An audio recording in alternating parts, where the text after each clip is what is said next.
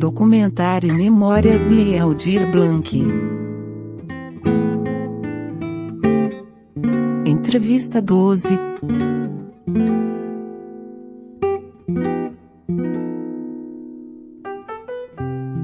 É, meu nome é Américo Córdula, é, eu sou ator, sou formado em Ciências da Computação e atualmente sou mestrando na Faculdade de Filosofia e Letras da USP, no Instituto de Vestas, é, na área de Políticas para Diversidade Cultural. É, trabalhei com teatro é, profissional, trabalhei na área também da ciência da computação e, paralelo a isso, aos movimentos é, Arte contra a Barbárie do teatro e no Fórum Permanente de Culturas Populares em São Paulo, que levou a um seminário no Ministério da Cultura em 2005. Após esse seminário, fui convidado a trabalhar na Secretaria da Identidade e Diversidade Cultural é, pelo Sérgio Mamberti, na gestão de Gilberto Gil. É, posteriormente, é, fui convidado a ser o secretário pelo ministro Juca Ferreira. E no final da gestão Lula, na transição para Dilma, é, eu fui convidado para a Secretaria de Políticas Culturais, onde me tornei secretário na gestão de Marta Suplicy. Então, é, esses 10 anos do Ministério da Cultura foi um momento muito importante para mim, de aprendizado e de contribuição na área de políticas culturais. Passei pelas três conferências nacionais de cultura, terceiro fui o coordenador executivo. Enfim, uma série de ações dentro do Conselho Nacional de Política Cultural no plano municipal de, é, nacional de cultura. É, agora, atualmente, de 2015 para cá, eu tenho uma consultoria, é, dou aula é, de gestão cultural na PUC, faço uma série de cursos e consultorias, como por exemplo o Plano Municipal de Cultura da cidade de São Paulo, e nesse último ano, é, essencialmente militando na, na Lei Aldir Blanc. Muito bom, valeu. É... Américo, como que você analisa uh, historicamente as políticas culturais no Brasil e a, e a conjuntura até 2019, antes de nós entrarmos no estado pandêmico, né? Como que você avalia esse esse momento uh, que antecede a pandemia é, na questão das políticas culturais? Bom, é, a gente deve pensar a, as políticas culturais é, recentes, né? recentes que eu digo nesse século, né, é, como um, uma mudança radical da maneira que as políticas eram feitas até então. O Ministério da Cultura ele foi criado em 85 e de 1985 até 2003, quando vem é, o Lula é, e a gestão do ministro Gilberto Gil, é, de fato há aí uma mudança significativa em todos os sentidos. Né? As políticas é, até então eram todas é, relacionadas e voltadas para as linguagens artísticas, para as belas artes. Né? A gente tem instituições aí seculares, como a Biblioteca Nacional, é? a, o IFAM e outras mais recentes, como a, a Funarte, né? é, a Casa de Rui Barbosa, a Fundação Palmares, é, mas sempre trabalhando dentro desses é, segmentos.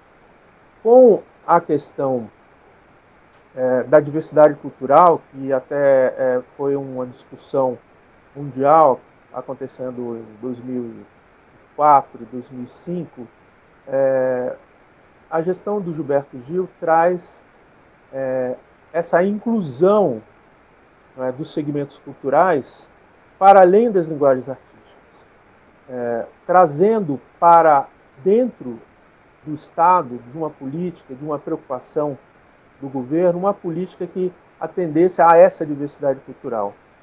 É, quando iniciou é, essa, essa gestão, é, nós não tínhamos ideia do tamanho né, dessa diversidade cultural, quem era de fato essa diversidade cultural é, e as políticas que foram engendradas, e aí nós temos é, o Cultura Viva, né, que a política de maior capilaridade é construída né, ao longo é, desse tempo, né, é, mostrou para a gente que é, tinha muita gente de fora das políticas culturais.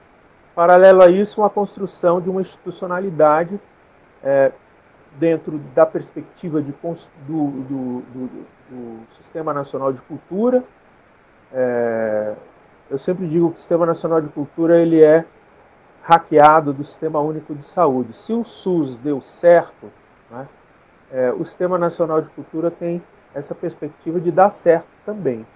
Só que é, são prioridades distintas. Né? Então, o Sistema Nacional de Cultura, assim como o SUS, que levou muito tempo, praticamente mais de 20 anos para ser implementado, o, o Sistema Nacional de Cultura foi o, o, principal, a principal política de institucionalidade. E estamos caminhando para é, ainda implementar na sua totalidade. É, e junto disso, é, a participação social, é, notadamente nas vários fóruns, vários encontros, seminários que ocorreram é, no Cultura Viva, na própria CID, Seminário de Políticas para Culturas Populares, Indígenas, enfim, todos os editais, mas a conferência como o locus, de fato, né, e com essa capilaridade dos municípios, estados e o, o governo federal, poder dizer quais são as prioridades, quais são as necessidades, apontando essas necessidades localmente nos municípios, nos estados, no governo federal. Aí vem o plano, né, o Plano Nacional de Cultura, que é uma outra conquista importante, e para subsidiar tudo isso, o Fundo Nacional de Cultura. Então, essa é a, a, a base né, da política que foi construída nessa época por todo esse é, universo de pessoas, quer dizer, não foi feita pelo governo Lula ou pelo, pela gestão é, do Gil, enfim, mas foi feita por quem participou. Então, esse é o grande mérito né, é, desse momento. É claro que é, esse, é, essa participação né, é, fez com que muita gente que era privilegiada né, nas políticas antes né, do Lula né, não tivesse, não participasse, enfim, não acreditava nisso, perderam alguns privilégios, né, porque era de fato uma política de balcão, né, de você conseguir ir lá, conhecer, e isso de alguma maneira é, não foi eliminado, mas foi muito diminuído e, e a, a, a questão da participação social permitiu que outros segmentos é, pudessem, de fato, é, ver que tinha alguém pensando neles. Então, acho que esse é o, o, o marco dessa política, né, essa institucionalidade e essa é, grande diversidade cultural a que se propôs é, as gestões é, do governo é, Lula nesse momento. Como que você é, avalia as políticas culturais assim mais precisamente no com a chegada do governo Bolsonaro e, e como que você avalia assim esse momento mesmo assim? Bom, é, a destruição das, de tudo que é, foi feito, né, dessa institucionalidade, na verdade, ela começa com o golpe que tirou a, a presidente Dilma Rousseff do poder. Né? Então, no governo Temer, é, começa essa destruição é, a, ao qual é, Temer queria é, acabar com o Ministério da Cultura. Houve uma grande mobilização, ocupação da Funarte, né, e aí voltou, mas a gente já percebia que ali começaria uma, um desmonte, e esse desmonte veio a ser concretizado é, pelo governo é, Bolsonaro, né, justamente colocando pessoas que estavam totalmente desalinhadas, né, descomprometidas com todos os avanços é, que o Ministério da Cultura construiu. Então, uh, o Bolsonaro é, isso tudo é de caso pensado, né? E aí é uma opinião muito minha. É, a cultura ela tem essa capacidade de transformar as pessoas, é, criando é, um, um, universo, né? ampliando o repertório simbólico e fazendo com que as pessoas pensem e tomem decisões. É justamente o que o Bolsonaro não quer, não é? Ele quer ter a sua massa de manobra, ele quer colocar é, justamente o que é, deixa as pessoas é, desprovidas de conhecimento, sem falar com a série de bobagens é, feitas de caso pensado, como terraplanismo, negacionismo, né? E se ele fez alguma política para a cultura, a política que ele fez foi a cultura do fake news. Quer dizer, a, a cultura de tentar é, criar é, um grupo é, que, que o apoiasse, não é? que é, destruindo todo um pensamento progressista, não é? todo um pensamento atacando e é, todos os partidos nossos, né, que são partidos é, alinhados à esquerda e que é, demonizando no, sentido lato da palavra, né, e para além disso, é, criando né, uma, uma aproximação é, com, uh, com todo esse movimento né, é, evangélico, né?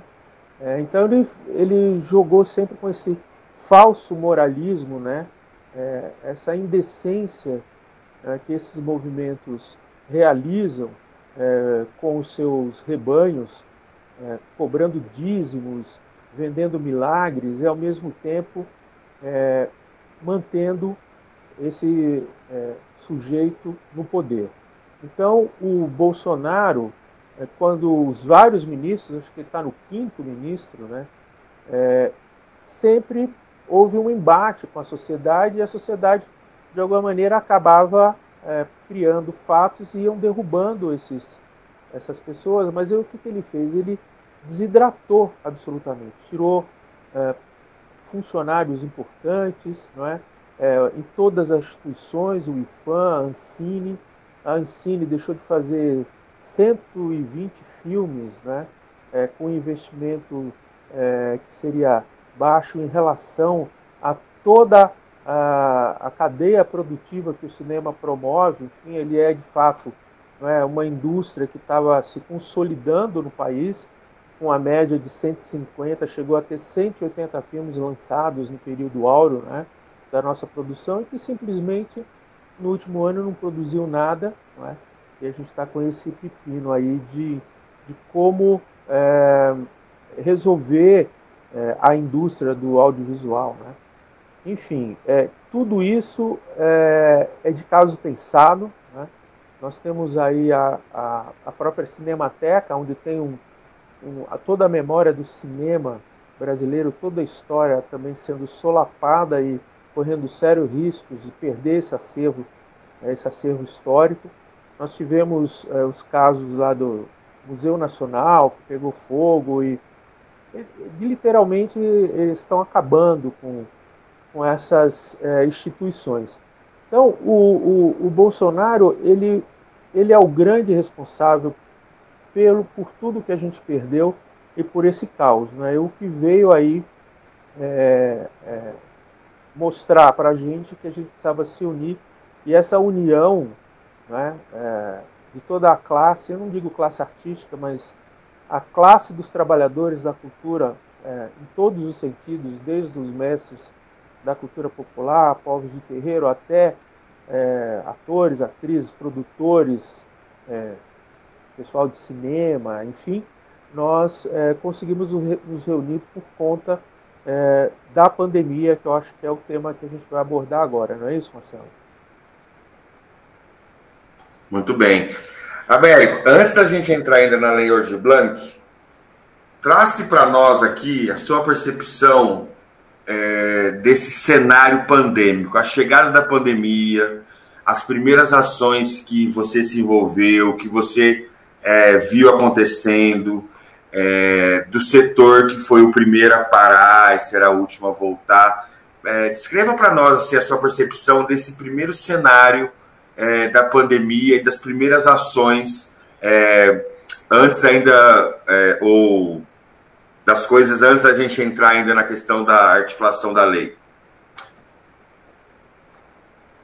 Então, com é, 2019, né, que é o começo do, da gestão do Bolsonaro, é, houve uma grita geral, né, que a gente teve várias, vários acontecimentos, né, é, que ocorreram e essa, essa imobilidade. É, na época,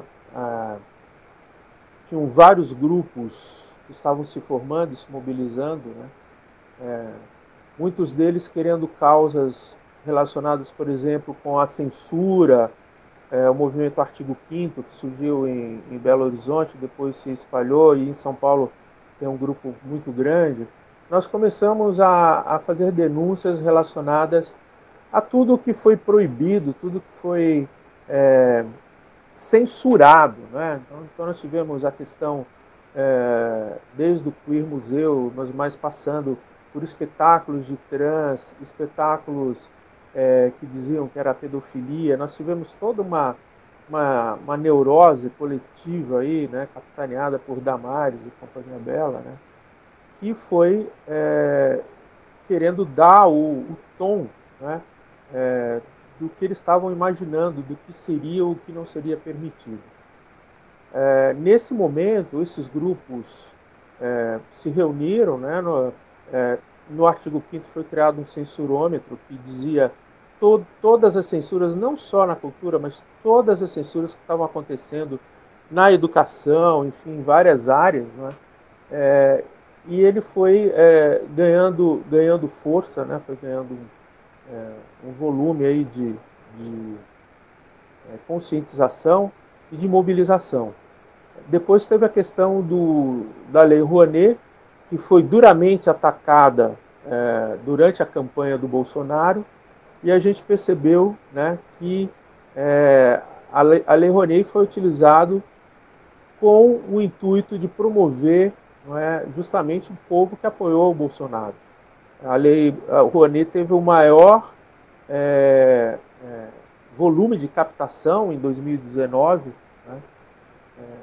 Foram 2 bilhões e meio, geralmente está na faixa de 2 bilhões, 2 bilhões e 200, ou seja, ele não, todo o discurso dele, né, que estava mamando nas tetas, era que ele queria se aproveitar disso para é, criar para o seu povo. Então a gente ficou fazendo essas denúncias e, é, enfim, dando murro em ponta de faca, né, e aí, até que o, o, a Câmara começa a, com a presidência é, da, da Benedita da Silva a promover uma série de debates com esses movimentos.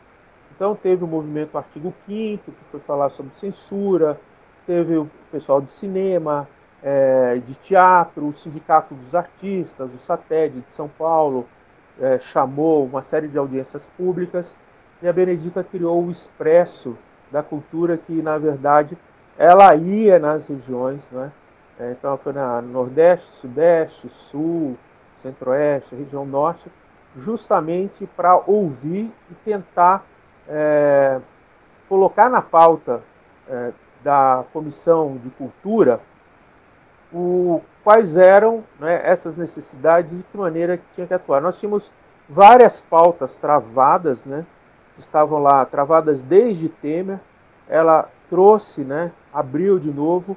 A Comissão de Cultura tinha é, um bom grupo de deputados né, que estavam apoiando e, e, e absolutamente ligados com o tema. Né, é, e nesse momento é, começa uma reaproximação. Eu fui convidado é, para algumas audiências, eu fui no Expresso lá de, de, da região Nordeste e tinha a questão do, do Plano Nacional de Cultura, que ele venceria agora no 10 de dezembro passado, né? foram os 10 anos, a gente já estava discutindo isso é, lá em 2019, não é? mas é, sem dúvida é, foi a, o, o locus, já que a gente não tinha diálogo com o governo Bolsonaro, nenhum dos ministros queria discutir política, esse lugar, né, esse locus, virou a Câmara de Deputados, né, e com um time de deputados, Jandira Fegali, é, Paulo Teixeira, é, enfim, entre outros, né, que estavam lá, é, de fato, para é, mobilizar. Né?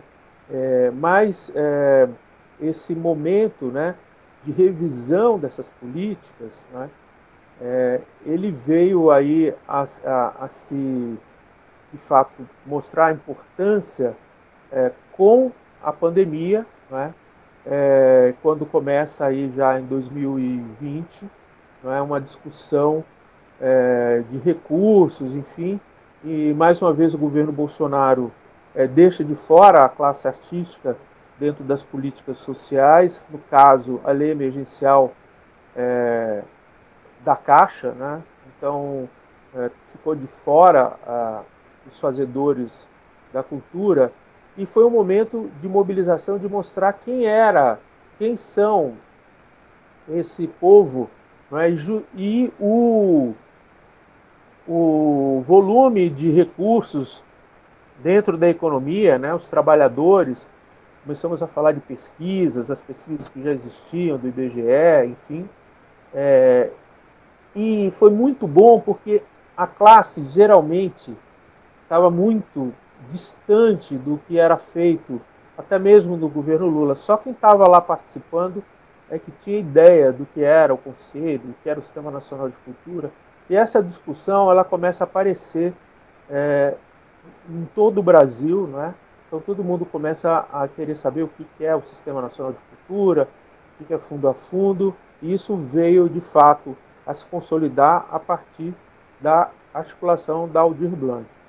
É, nesse momento, quando é, não tinha o atendimento é, do pessoal da cultura na lei emergencial da Caixa Econômica, é, começou uma discussão na, na, lá na Comissão de Cultura é, de se criar um, uma lei é, de emergência cultural para a cultura, os fazedores da cultura, é, muito parecido do que, é, do que era a lei emergencial da, da Caixa.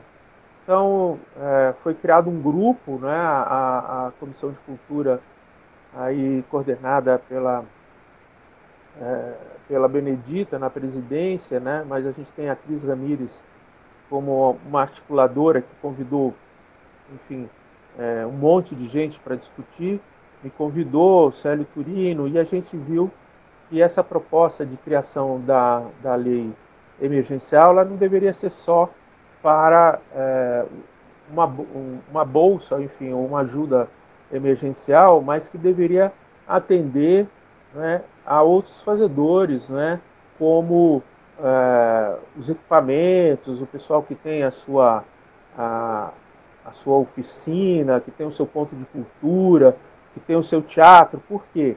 Como nós seríamos os primeiros a parar, porque justamente por causa da aglomeração, é, nós não teríamos como ter rendimentos para manter os nossos equipamentos. Né? É, aluguel, é, PTU, enfim, toda a manutenção.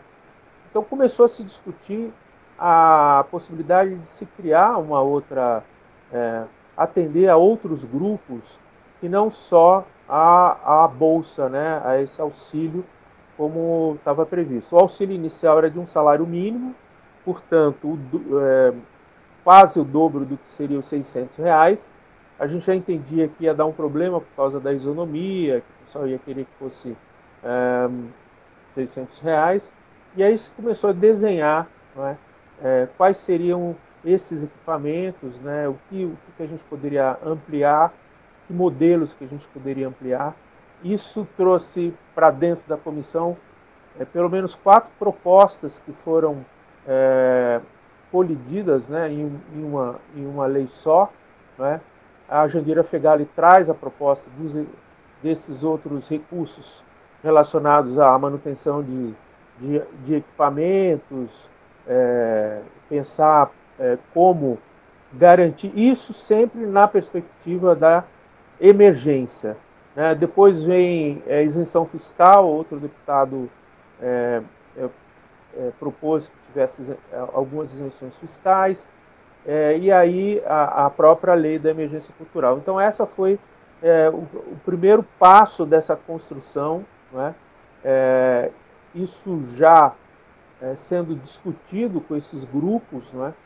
E, e, o que eu acho que é o mais importante é que, nesse momento, várias é, redes começam a, a, ser estabelecidas, né, justamente é, a partir dessa proposição que estava no âmbito da Câmara, né, mas que teve as redes, porque a gente não podia se encontrar presencialmente, e talvez o, o, essas lives e essas plataformas como essa que a gente está falando agora, foi um fator importantíssimo de mobilização. E a gente estava até duvidando no começo, depois a gente percebeu né, é, que era perfeitamente possível, né, e aí começou a se estabelecer é, uma grande é, reunião desses grupos e parecia que a gente estava construindo é, uma conferência. Né, e aí surgiu a ideia, por que não fazer uma conferência, chamar uma conferência e discutir? Mas a gente ainda tinha que vencer a etapa é, de é, aprovação. Então, nesse primeiro momento, essa rede serviu para pressionar, né?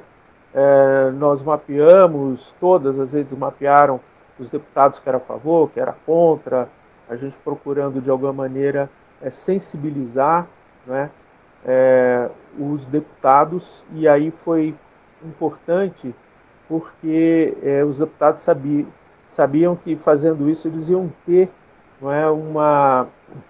É, seriam vistos com bons olhos né, para os seus eleitores, né, porque também houve uma pressão. Então, todos os partidos sofreram pressão de quem faz cultura. É, talvez esse seja um fator de sucesso da aprovação. A gente, infelizmente, só teve a vergonhosa é, não o não voto é, lá da, do Partido é, Novo, né? É, e todos os outros votaram a favor e essa articulação depois vai para o Senado e a gente tem aí todo mundo votando né, pela aprovação. Então, esse primeiro momento dessa mobilização foi pela aprovação. E o segundo momento é o pós, é, após votação e após regulamentação é, que foram tensos, né? É, porque a gente tinha todo um encarreamento né, é, relacionado com a lei é, emergencial, né, que é essa lei da pandemia, né, que é, um, é uma lei de guerra, e a gente tinha que estar colado com essa lei de guerra, que venceria dia 31 de dezembro. Então, isso tudo. Mas calma aí, calma, ô, Américo, você, você foi lá para frente, vamos voltar um pouco aí. É, é... Nesse processo de virtualização que você estava comentando, que, que foi muito forte, né, e que se mobilizou, quais ações que, do ponto de vista assim da sua memória, que lhe chamaram a atenção assim, aí antes da votação ainda, né, daquilo que, tá. aquilo assim que começou a chamar a sua atenção, momentos você viu que a coisa estava criando forma, coisas que você participou, que você viu, é, esses causos, né, de que você, naquele momento pandêmico você foi vendo ainda a mobilização e a formulação acontecendo. Então, é,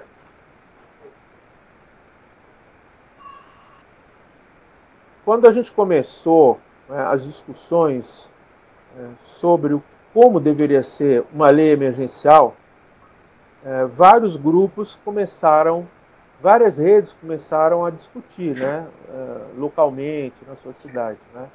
Com a criação do, do, do observatório, é, com o apoio é, importante do, do Mídia Ninja, né, nós começamos a trabalhar é, nacionalmente, quer dizer, todo mundo vinha é, discutir, né?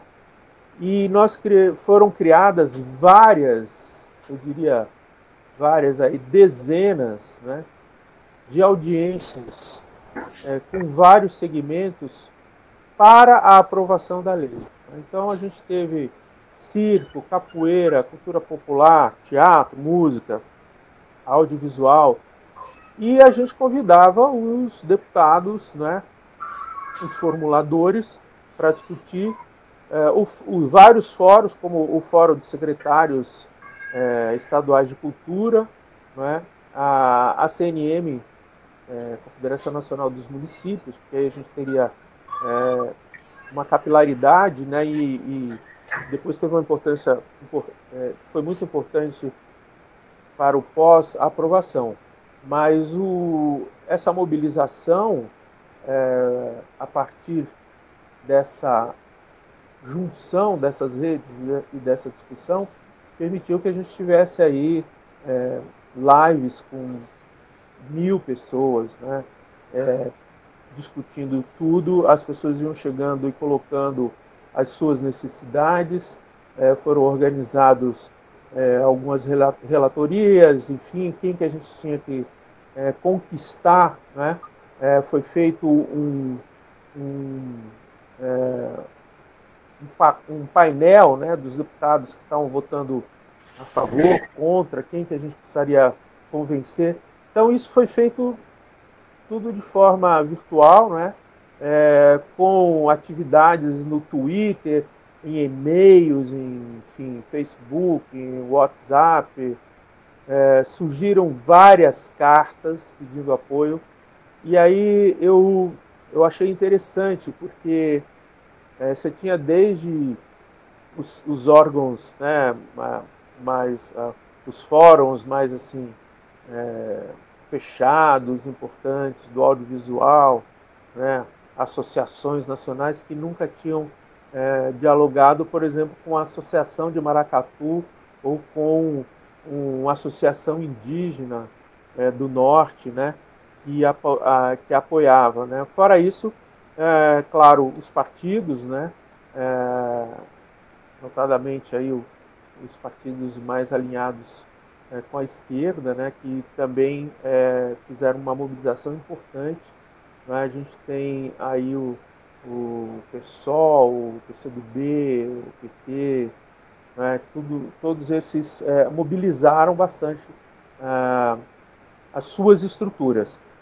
Mas o, o, o, que me chamou muito a atenção, primeiro, é que não tinha hora para discutir. Né? Se você entrasse de manhã, de tarde, de noite, de madrugada, é, teve é, algumas coisas muito bacanas que acabaram virando referência, e eu queria citar a ação Griot, né, quando os nossos encontros a gente tinha é, a ação Griot é, apresentando os mestres de todo o Brasil, apresentando os convidados, os palestrantes, houve um, um curso também que foi feito né, é, dentro do, dessa plataforma, vamos dizer assim, do observatório, e é, isso acabou sendo replicado, né?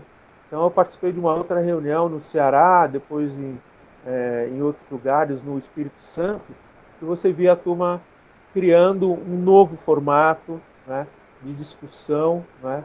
É, nós é, usamos lá o consenso progressivo para chegar né, a um consenso a partir de bastante diálogo e bastante reflexão de alguma maneira, tentando que todo mundo, tentando que todos né, rumassem juntos, né, que a gente não tivesse dissensos. É claro que é complicado, é difícil, às vezes você né, tem um interesse seu que não foi totalmente é, contemplado, mas é, parte dele foi, enfim. Então, é, esse é um fato importante, porque não foi colocado, né, quando a gente faz uma conferência, e eu falo isso, eu participei de três conferências, né, quando você faz uma conferência, é, uma chama, é chamada pelo presidente da República. E o que a gente estava fazendo naquele momento era chamando, era uma chamada do povo, da sociedade. Né? Então, é, essas linhas foram construídas a partir dessas necessidades. Né? Então, você tinha desde a cultura surda, né? É, enfim, é, mestres, mestras indígenas, né, circo, né, que estavam se encontrando. Né, a gente estava confinado e falando com todo mundo. Isso foi muito bom porque mostrou que a gente está vivo, né? que a gente está aqui lutando junto. Então, esse foi um ponto importantíssimo. E eu até imagino que seja eh, daqui para frente nós vamos trabalhar muito nesse misto né, é, de virtualidade e presencialidade. Claro, é, nunca, claro que o presencial é fundamental, mas a gente viu que na virtualidade a gente tem uma possibilidade de resolver as coisas mais rapidamente, não é? é sem essa questão de gastar tempo, enfim, de se, de, de, de se locomover. Não é? Então, eu, eu, acho que esse modelo veio para ficar. Não é? não é um modelo só usado naquele momento e a gente e eu percebo isso a cada dia.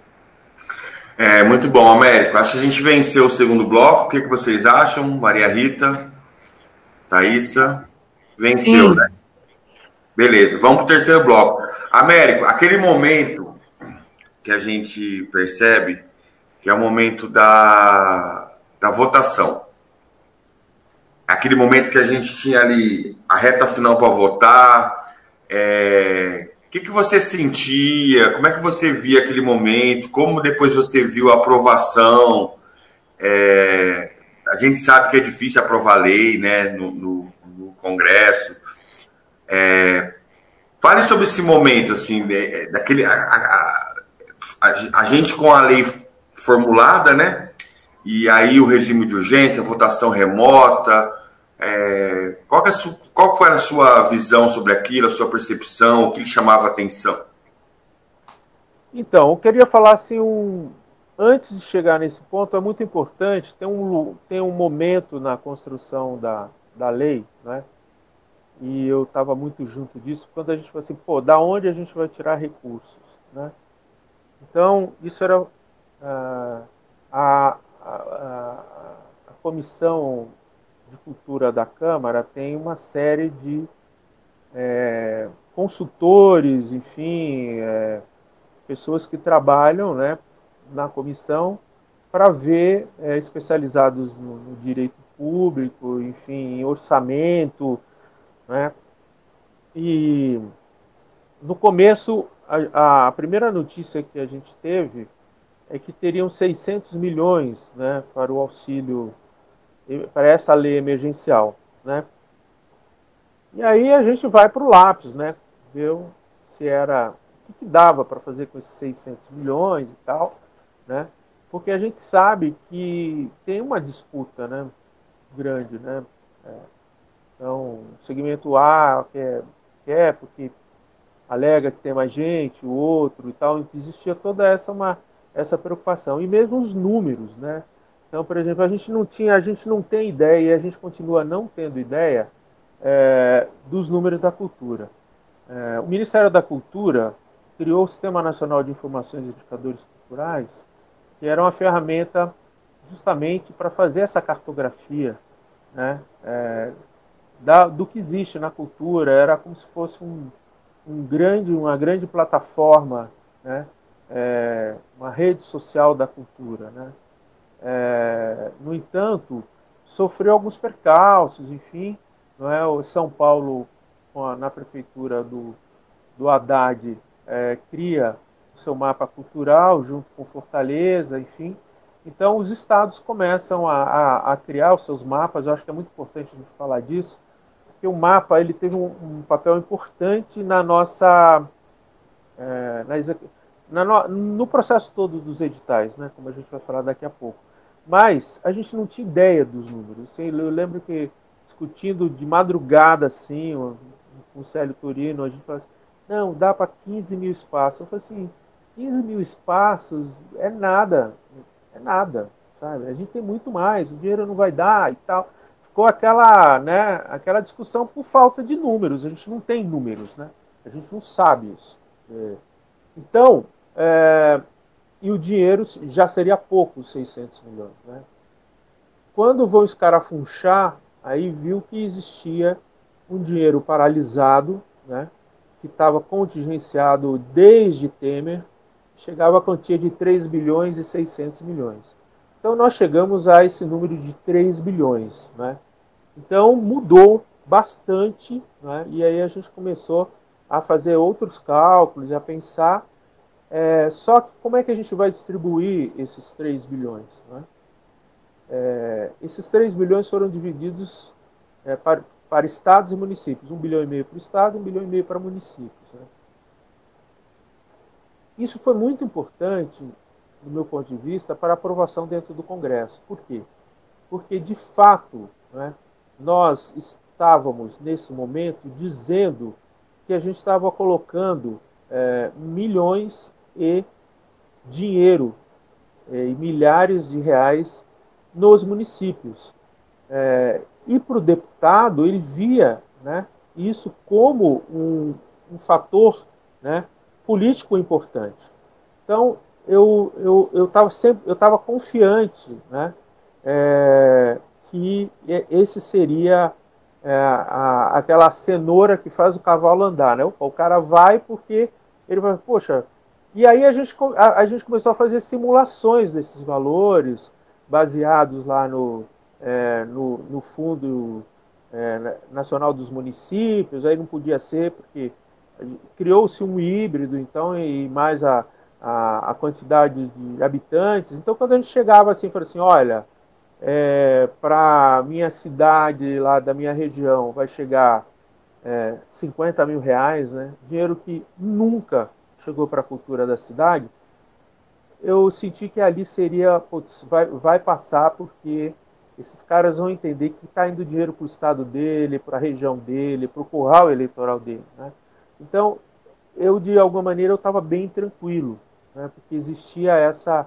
É, e esse marketing criado né, nessa mobilização foi muito importante. A gente não sabia se nem de fato, se de fato a gente teria esse esse dinheiro porque teria que ser regulamentado, né? Isso aí era um, era um, uma proposta, uma proposição muito bem fundamentada, né?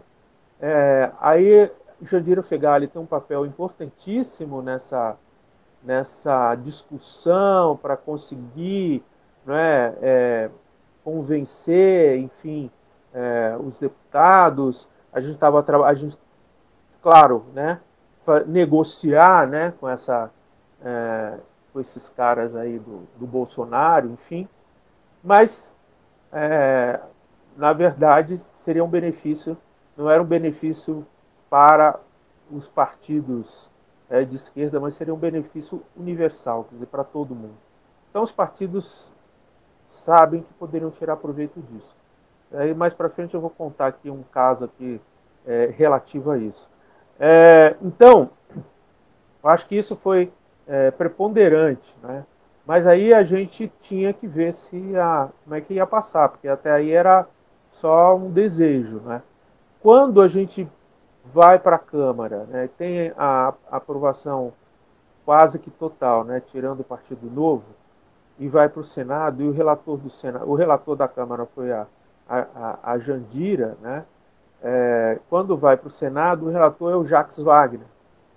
E o Jacques Wagner consegue costurar, é, mas eu acredito que com essa aprovação já na Câmara, o trabalho dele foi, foi mais tranquilo, não teria por que ser contra. E o que mais nos, é, nos surpreendeu é que o próprio líder, tanto do, da, uh, da Câmara né, quanto do Senado, também estavam aprovando.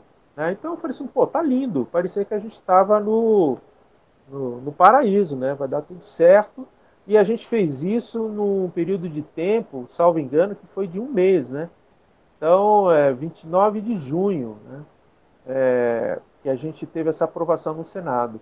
Aí a gente tinha que aguardar a regulamentação. Eu não, não sei se você vai fazer alguma pergunta ou se eu posso seguir aqui. É, aí agora é isso, assim, vamos. Qual que é a sua avaliação da regulamentação? É, o papel que o governo federal poderia ter feito na, na aplicação da lei, né?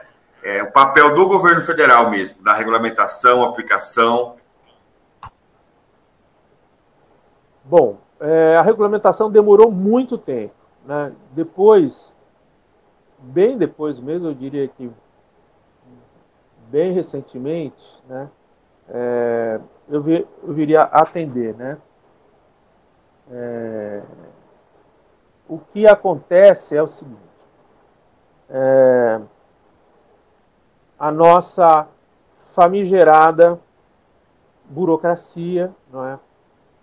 E as leis de regulamentação. Né? Então, a 8666, que foi uma lei que eu sempre é, critico veementemente em todo lugar que eu vou, né? porque ela foi criada num momento é, no governo Collor, né, justamente para regular é, obras. Né? É, e ela não serve para a cultura, porque a cultura ela tem singularidades né, que estão relacionadas é, com o imaterial, com o intangível, mas para além disso, com é, objetos que se compram e serviços que se prestam que têm valorações diferenciadas, né? Então você vê, né? Você vai contratar um show, né? É, por exemplo, do Gilberto Gil, ele consegue inexigibilidade, essa palavrinha é difícil de falar, é porque o Gil ele é único, né? Mas não é só o Gil que é único, né? O mestre Aldemir do do reizado lá do Crato, ele também é único, né? Então, quando você coloca, né, esses, essas, esses artistas, né, é, não existe um entendimento, né, do, por exemplo, é, dos governantes que contratam esses, esses é, artistas sobre isso, né? Existem para alguns, né? Para alguns tudo bem, a gente dá um cachê de 250 mil, de 300 mil, de 500 mil eu não estou aqui criticando o valor. Eu estou criticando que todo mundo tem que ter é, o, a mesma é, mesmo tratamento, né? E de fato isso não acontece, né? Então a 8666 vem regulando isso, né? Assim como a Rouanet que coloca um teto para cachê. Então eles não querem. Agora tudo bem você gastar é, milhões para fazer um quilômetro de, da, da transposição do São Francisco ou do e depois botar sobrepeso nisso, olha, não deu. Agora, a cultura não, a cultura está sempre aí é, sendo atacada, a gente está sempre é, pagando de, de mamadores de tetas que não existem. Né? Então, é, é, muito complicado. Então, esse é um problema. Né? Essa burocracia prejudicou muito e tinha uma série de nãos não pode isso, não pode aquilo, não pode aquilo outro, só pode isso, só pode aquilo. É, toda essa regulamentação, ela trouxe um problema sério de interpretação. Eu sempre digo que cada, procura, cada procurador ou cada advogado é uma justiça. O procurador do município pensa de um jeito, do, outro, do município do lado pensa de outro jeito, do estado, e assim foi. Então essa foi a maior dor de cabeça causada. Mas o principal da regulamentação, e aí eu acho que é por isso que demorou bastante, era como viabilizar o orçamento, né? como viabilizar os 3 bilhões.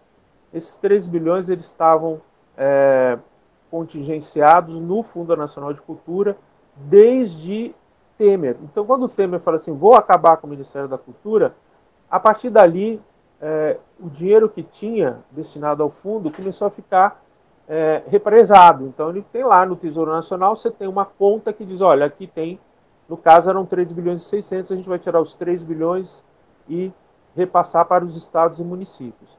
É, isso não foi possível, porque ia demorar muito tempo.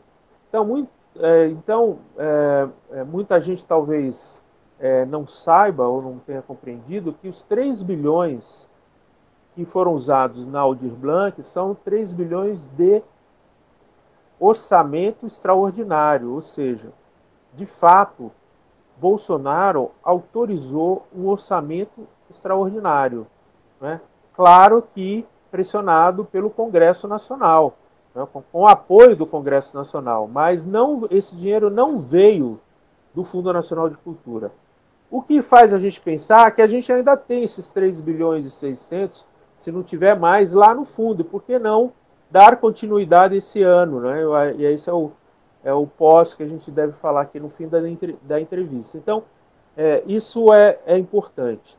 A outra coisa que aconteceu na regulamentação foi que ficaram muitas pontas não amarradas, né?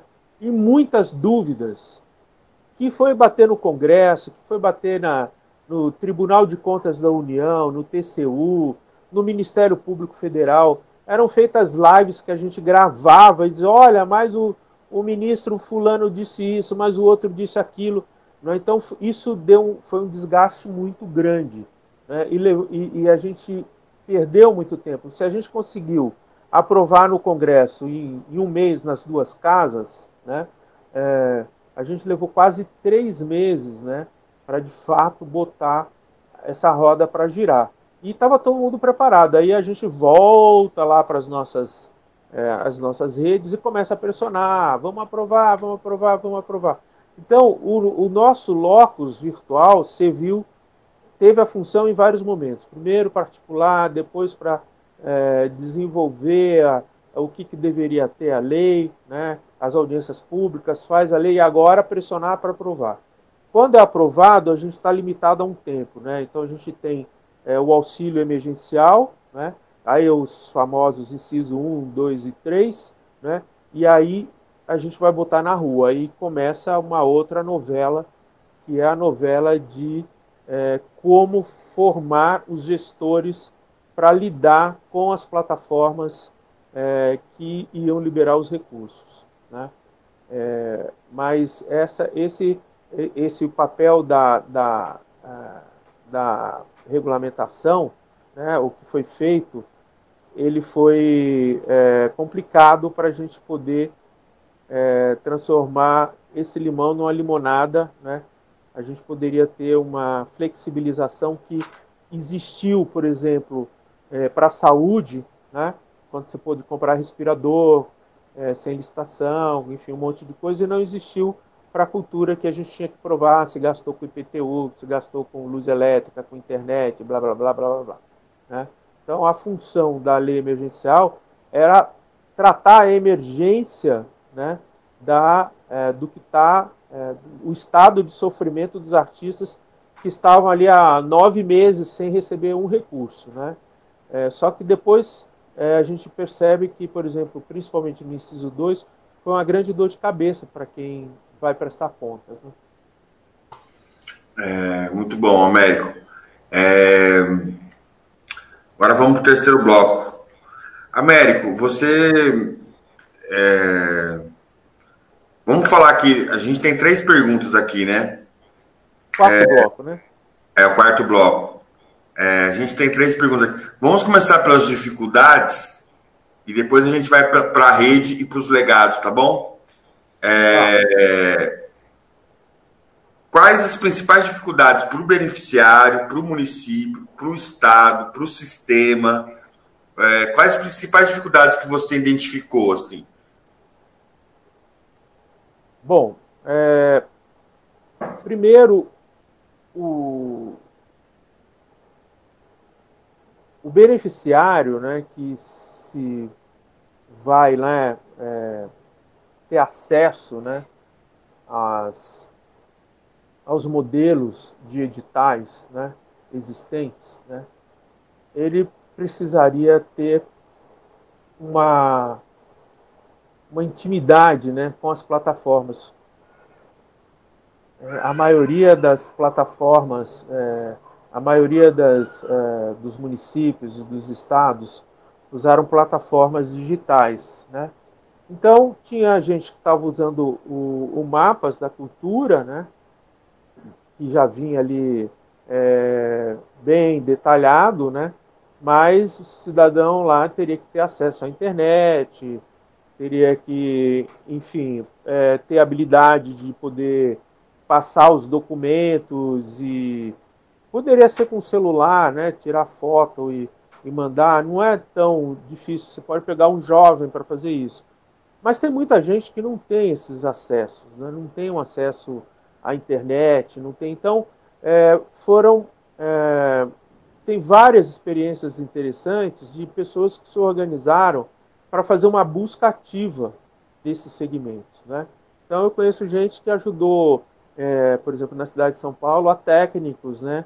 É, é, de teatro que nunca lidar, lidaram com, com edital, ou fazer projeto, né, sei lá, de renúncia fiscal nem nada. O cara é um técnico. O cara fala assim: olha, me paga aí o meu, o meu horário, eu vou lá, afino o, o refletor, ou a costureira, enfim, né?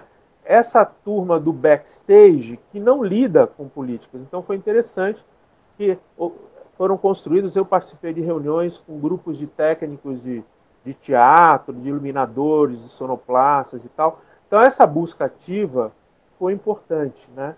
É, e nesse momento eu participei de vários grupos de, de, de formação, né? É, e aí eu quero até já falar aqui do, do Culturando me convidou para dar uma formação. É, chegamos a 117 é, gestores né, é, de cidade, 117 cidades. Né?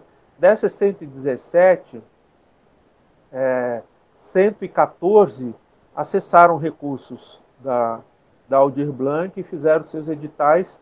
Foi um curso feito em oito módulos, é, gratuito, né? ninguém pagou nada, e a gente estabeleceu uma rede muito importante. Na, no estado de São Paulo, é, foram quase acho que 300 municípios ou 340 municípios, então esses 114 foram desse curso, né? E a gente percebeu como que esses gestores não sabem nada, nada do que acontece no reino da cultura em relação é, ao sistema, ao fundo. E a gente está fazendo exercício do fundo, né? Quer dizer, Aldir Blanc é o exercício da transferência de fundo a fundo. Quando você se inscreve na plataforma Mais Brasil, você está fazendo uma transferência de recursos. Se você tiver um fundo municipal, ele vai direto para o seu fundo. Se não for, vai para uma conta, mas é o exercício mesmo. Era o que faltava, era a perna que faltava. Né? Durante todo esse tempo é, do Sistema Nacional de Cultura, a gente nunca tinha feito uma. Quer dizer, nunca é mentira. O, o Cultura Viva foi um exercício de, de sistema. Né? Quando começa a transferir é, o programa para, para os estados, já é um exercício é, de, é, do Sistema Nacional de Cultura feito lá nos anos 2009, enfim, já com repasse de recursos, o Estado entraria, mas isso foi, salvo engano, talvez esse tenha sido o único caso de um exercício né, de federalização de políticas. Então, Aldir Blanc é um, um, uma proposição de federalização de uma política, é, dando para os estados e municípios né, a liberdade de criar os seus editais, né, de criar as suas é, categorias, enfim, e os prêmios, né, os valores. Então, esse é um, um, exercício. Então, no nosso curso, a gente sempre colocou isso, né, ou, ou acontecendo vários outros, observatório também, eu participei do, do é, enfim, para falar do Sistema Nacional de Cultura. Então, houve um processo educacional que eu acho que isso é o mais importante. Né? E que agora a gente vai ter que fazer tudo de novo, porque mudaram os gestores. Né? A gente está numa outra gestão municipal. Então, a gente tem que começar de novo, né? começar já, né? É, não só para o Dir Blanc, mas para construir política, para entender o que, que é. Né? A gente percebe que as pessoas que receberam o Dir Blanc já estão perguntando, vai ter esse ano? Né? E eu sempre digo que falo, sim, vai ter se a gente pressionar. Agora, se a gente ficar só esperando, então a gente tem que vir com mais força esse ano. Então, essa, uh, esse momento da, da, uh, da execução é, foi um momento de, de muito esforço é, e de muitas redes uh, trabalhando juntas. Né? Então, a gente tem desde o Fórum de Secretários, que criou um, um pool de desenvolvedores para atualizar as plataformas do Mapa da Cultura. Eu fiz parte, inclusive como testador, né? Eu testei, enfim, dei sugestões e tal, e foi feito de uma maneira é, conjunta e todo mundo tinha mais. Teve momentos que tinha mais de 30 é, desenvolvedores espalhados pelo Brasil, né? Aí você tem a CNM, você tem é, o, o, outro, o, o Fórum dos dos conselhos né, é, de cultura. Então todo mundo teve um papel muito importante. Ninguém fez nada sozinho, né? Eu sempre digo isso, né? Ah, fazer essa, fazer esse trem andar, né? É, precisou de muita gente. Precisou da, da infraestrutura do Media Ninja para fazer toda essa articulação, né, de trazer pessoas de todos os naipes, de toda a diversidade para dizer quais eram as necessidades, enfim. Mas é, os editais, né, é, teve um problema, né, no, no, meu ponto de vista, né. Primeiro, a, a lei, né, a gente sempre fala assim, eu falava muito com sério, esse não é o espírito da lei, então não, isso aqui não é, isso aqui não é um centro espírita, eu assim, não, vocês, vocês pensam, mas é um trabalho espiritual, mas eu estou falando do espírito da lei no sentido de dizer que a lei, nossa, era para falar de emergência, para quem não tem nada. Então, a gente tinha que fazer editais menos burocrático possível, com critérios que não fosse é, prejudicar, né? É, por exemplo, teve alguns editais que exigiram acessibilidade que não existe nas culturas populares, que não existe nos povos indígenas, e acabava. Mas isso é uma desatenção, assim, não é, não é grave, mas também é. A gente tem que tomar cuidado quando a gente faz. Então, é, é uma arte fazer um edital, sabe? É uma arte você. E você tem que trabalhar com essa conjuntura. Então, por exemplo, eu estava dando uma consultoria, enfim, ajudando as comissões, e falaram assim: não, olha, é, só mandou a primeira página, do, não mandou, vamos desclassificar. Eu falei: não, gente, a gente está numa cidadezinha pequenininha aqui, né? Ela não conseguiu colocar as demais páginas. Liga lá, pede para mandar, vamos avaliar. Eu não podia, não era da comissão, estava dando uma, uma, assessoria. Acabou que o secretário acatou, a comissão também, aí pediram, essa pessoa foi incluída. Tinha dinheiro sobrando. Agora você vai deixar de repassar um dinheiro porque a pessoa não tem. E ela tinha dificuldade, estava doente, olha, não sei manejar esse negócio, a inscrição era por e-mail, enfim. Então você vê que essa, esse diálogo é, com a sociedade, né, a gente tem que conhecer muito bem a realidade local. A gente tem que ir atrás dos mestres, a gente tem que incluir os terreiros é, de matriz africana, a gente tem que botar o, o pessoal do Sem Terra. Eles estão na, né, no campo, estão nas bordas do centro, da metrópole. Como que a gente faz, vai atrás disso? Então, quer dizer, muitos conseguiram, né, outros nem tanto. Então, acho que a, a, a parte né, principal disso é as elaborações de editais, né? Foram feitos muitos editais de fomento, esse não era o objetivo, né? Por quê? Porque existem leis de fomento. Aí todo mundo está viciado, por exemplo, na cidade de São Paulo, que tem uma lei de fomento. Não, precisa ter, não, tem que ter fomento. A gente, a gente precisa incluir. Como é que a gente vai repassar recursos que atenda é, o, o, todo mundo da cadeia produtiva? Né? Os artistas, o, o escritor, o dramaturgo, o diretor, o iluminador, o sonoplasta, a, a, a camareira. A gente tem que fazer projetos assim, não dizer que vai montar um espetáculo XYZ, a gente vai ficar nessa pandemia, não vai ter nem como aproveitar, nem como apresentar. E aí surge esse desafio que é agora muita gente desenhou e a gente tem que entregar até abril né, para se apresentar publicamente. E não vai dar para se apresentar publicamente. Então a gente vai ter que vir para a virtualidade. Né? E aí surgiram várias outras que é uma coisa interessante, possibilidades de usar o que a gente está usando aqui para fazer os seus espetáculos. É claro que perde a riqueza, enfim, do que é ver num palco, né? Mas a gente vai ter que passar por isso, né? Até a gente conseguir, né? É, vencer é, essa questão da vacina e dessa imunidade. Então, é, no meu ponto de vista é isso. Quer dizer, as pessoas têm que estar preparadas para fazer editais nesse sentido emergencial. Eu espero que, na continuidade do Sistema Nacional de Cultura, a gente possa refletir, né? porque a gente já tem agora uma massa crítica dessa produção que foi construída com o Aldir Blanc e que vai ter e vai e é necessário dar continuidade, né? E como é que vai ser ainda nesse período é, de virtualidades? Acho que é isso. É, Américo, essa. Você respondeu duas perguntas aí, né? Mas. É...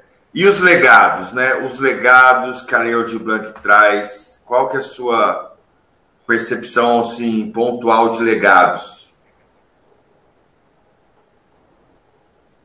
Bom, primeira coisa, Aldir Blanc foi talvez é,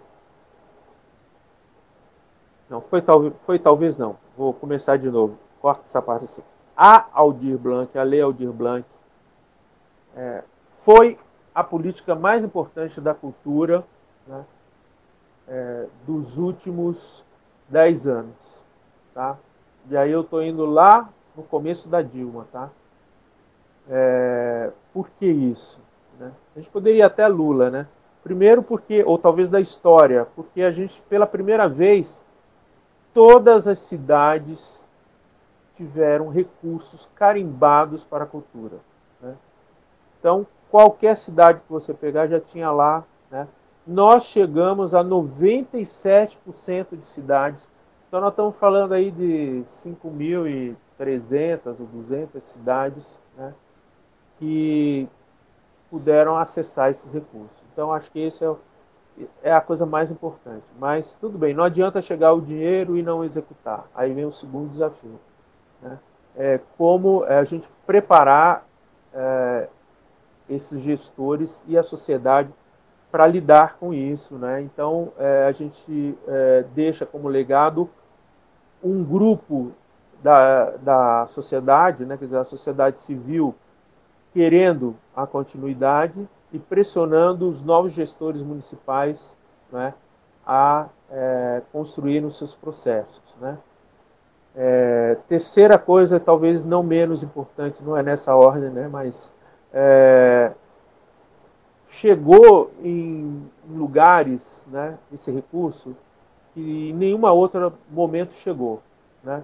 Então isso é, é muito importante, esse recurso de gente, né? Então eu vejo, por exemplo, é, cidades pequenas, né? É, eu, é, eu, tive agora é, Campos Sales, né? No interior do Ceará. Ele falou assim: ó, eu perguntei quantos vocês receberam o, o de recurso? Ah, a gente recebeu 218 mil reais e 28 centavos. Eu falei: quanto vocês gastaram? 228, é, 218 mil, 218 mil e 28 centavos. E quanto você gastaram? 218 mil. A gente devolveu 28 centavos que não dava para dividir em prêmios. Né? Aí ele deu uma risada.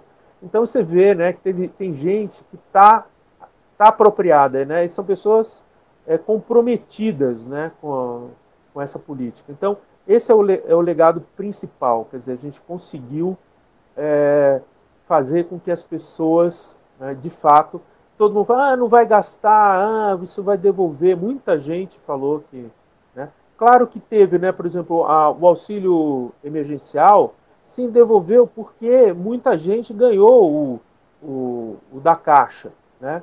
Teve muita gente que estava fora mesmo, porque tem muitos artistas, principalmente que vivem é, em cidades, que é, ou tiveram é, alguém que tenha, enfim, se apresentado, né, é, ou teve algum cachê e tal, ganhou mais que 28 mil reais. Então, é, por exemplo, São Paulo destinou, é, não me lembro, acho que foram 65 milhões, né, para, não, mais, é, 70 milhões foram para, para editais, o governo do estado, né, e, e 200, 185 milhões para o, o auxílio emergencial e, e pagou, acho que 15% disso ou 20%.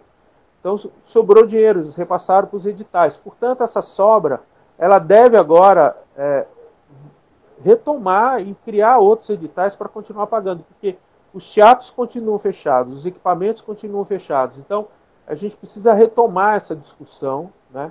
ampliar né, essa. É, foram para os restos a pagar, né, mas teve cidades que chegaram a fazer dois, três editais, porque o primeiro edital não deu conta né, e conseguiu fazer isso num curto espaço de tempo. Então, essa, uh, esse legado passa por, por, por, isso, né? quer dizer, os gestores começar a saber lidar. Pena, como eu disse, os municipais vão mudar, a gente tem que começar de novo, né? começar a treinar, fazer capacitação.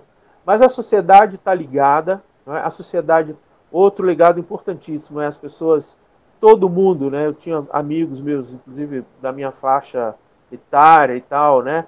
contemporâneos que não sabiam o que era Sistema Nacional de Cultura, o que era conselho, o que era plano, conferência, e que agora eles já sabem o que é. Então acho que isso é uma vitória da Aldir Blanc. A gente não pode negar que hoje a gente pode, não é mais um bicho de sete cabeças, que as pessoas ficaram mais ligadas e aí é um toque para os deputados, vereadores, deputados estaduais, né?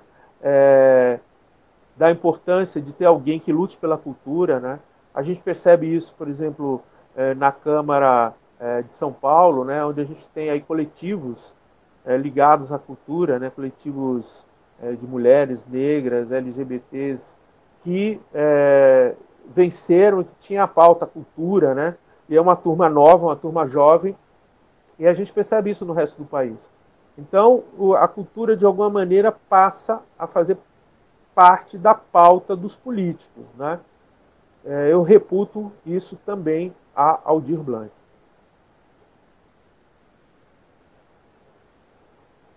Muito bom. É isso. Américo, é muito bom. Você tem alguma coisa que você gostaria de registrar? Algum comentário? alguma coisa que você queria registrar aqui para esse momento? Que faltou, que você queira falar? Sim. É, bom, é importante que nesse ano de 2021 nós retomemos né, com o mesmo afinco que a gente teve na articulação, na aprovação da lei, é, no sentido de que Aldir Blanc né, seja, de fato, o mecanismo de transferência de recursos do Sistema Nacional de Cultura. Para isso, é, é necessário que a gente apoie muito os nossos deputados e deputadas, né, senadores e senadoras, para que de fato consiga aprovar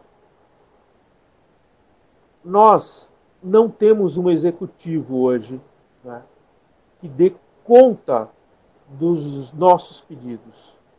Houve um tempo em que a gente ia numa conferência, tinha fazer um plano, né? não existe isso. Então, o nosso locus hoje é a Casa do Povo, é o Congresso. Então, nós precisamos é, fortalecer é, e criar um movimento de continuidade.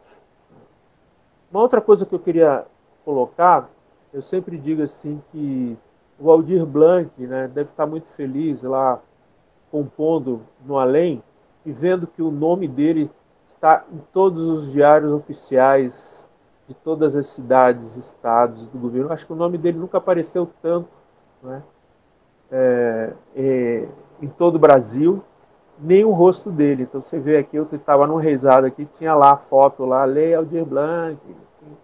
Então isso é muito bom, é muito importante a gente reverenciar é, esse nosso compositor inspirador e fazer com que, de fato, esse, tudo isso que a gente construiu agora, ele não pare, porque é uma luta que vai continuar esse ano e o ano que vem. O ano que vem é um ano eleitoral, então esse ano a gente tem que ir com força total, porque esses é, deputados do, do, do, do, executivo estadual e federal, eles precisam disso. Eu falo isso muito porque o governo do estado de São Paulo, é, ele acabou agora com a lei de incentivo à cultura, acabou de decretar que não vai ter mais o PROAC ICMS daqui até 2022 e diz né, o secretário que, inspirado pelo Aldir Blanc, vai fazer agora editais no, no PROAC Express, que foi o, a plataforma utilizada,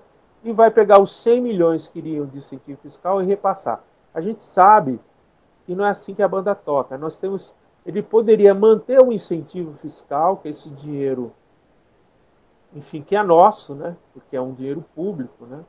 E ampliar o recurso colocar os 100 milhões que ele falou que, que vai colocar e a gente ter 200 milhões. Então, nós não podemos, é, a gente tem, nós temos que ficar atento 24 horas por dia, sete dias da semana, porque na calada da, da noite aparece um decreto horroroso, aparece um, uma, um fato aí não é, é, escabroso, e se a gente não se unir, se juntar para reclamar, para defender, para é, eles vão continuar é, diminuindo o nosso espaço. 2021 vai ser um ano muito difícil. Nós vamos ter que trabalhar com esse dinheirinho que a gente quem ganhou, né, a, a, Aldir Blanc para se manter, mas a, gente, a luta vai continuar e vai, é, nós vamos precisar muito, muito mais ainda de um empenho no sentido de que é, a Assembleia está fazendo um papel, né, a Câmara, né, é, é, que o Executivo não está fazendo. E o Estado de São Paulo, em especial, é, o governo do Estado e a Assembleia, os deputados estaduais, não conseguiram é, fazer a lei que ampliasse os recursos para o Estado. Tampouco o município. Os vereadores tinham um projeto de 60 milhões e não tiveram. Então, vamos precisar fazer isso localmente. Nós que já sabemos quais são os benefícios da Aldir Blanc nos nossos municípios, nós temos que ir atrás dos nossos vereadores para criar leis, continuar ampliando os nossos recursos, criar o fundo municipal, é, criar o seu sistema municipal. Tá bom, o governo federal não está repassando nada, Aldir Blanc está repassando, sim. Então, se esforce para entrar no Sistema Nacional de Cultura, crie o seu sistema municipal, crie o seu conselho e discuta o o que a gente quer para o nosso território, para o nosso local. Eu acho que se a gente fizer isso, nós vamos garantir uma perenidade e continuar né, com a nossa é, luta. É, espero que a gente possa ter a presença de todas e todos na nossa conferência é, de cultura, popular de cultura, que vai acontecer esse ano de 2021 e a gente possa fazer esse balanço, né, o observatório possa mostrar né, esses números importantes né, para prestar, né, prestar contas para a sociedade de como valeu a pena lutar essa luta e continuar lutando pelas que virão.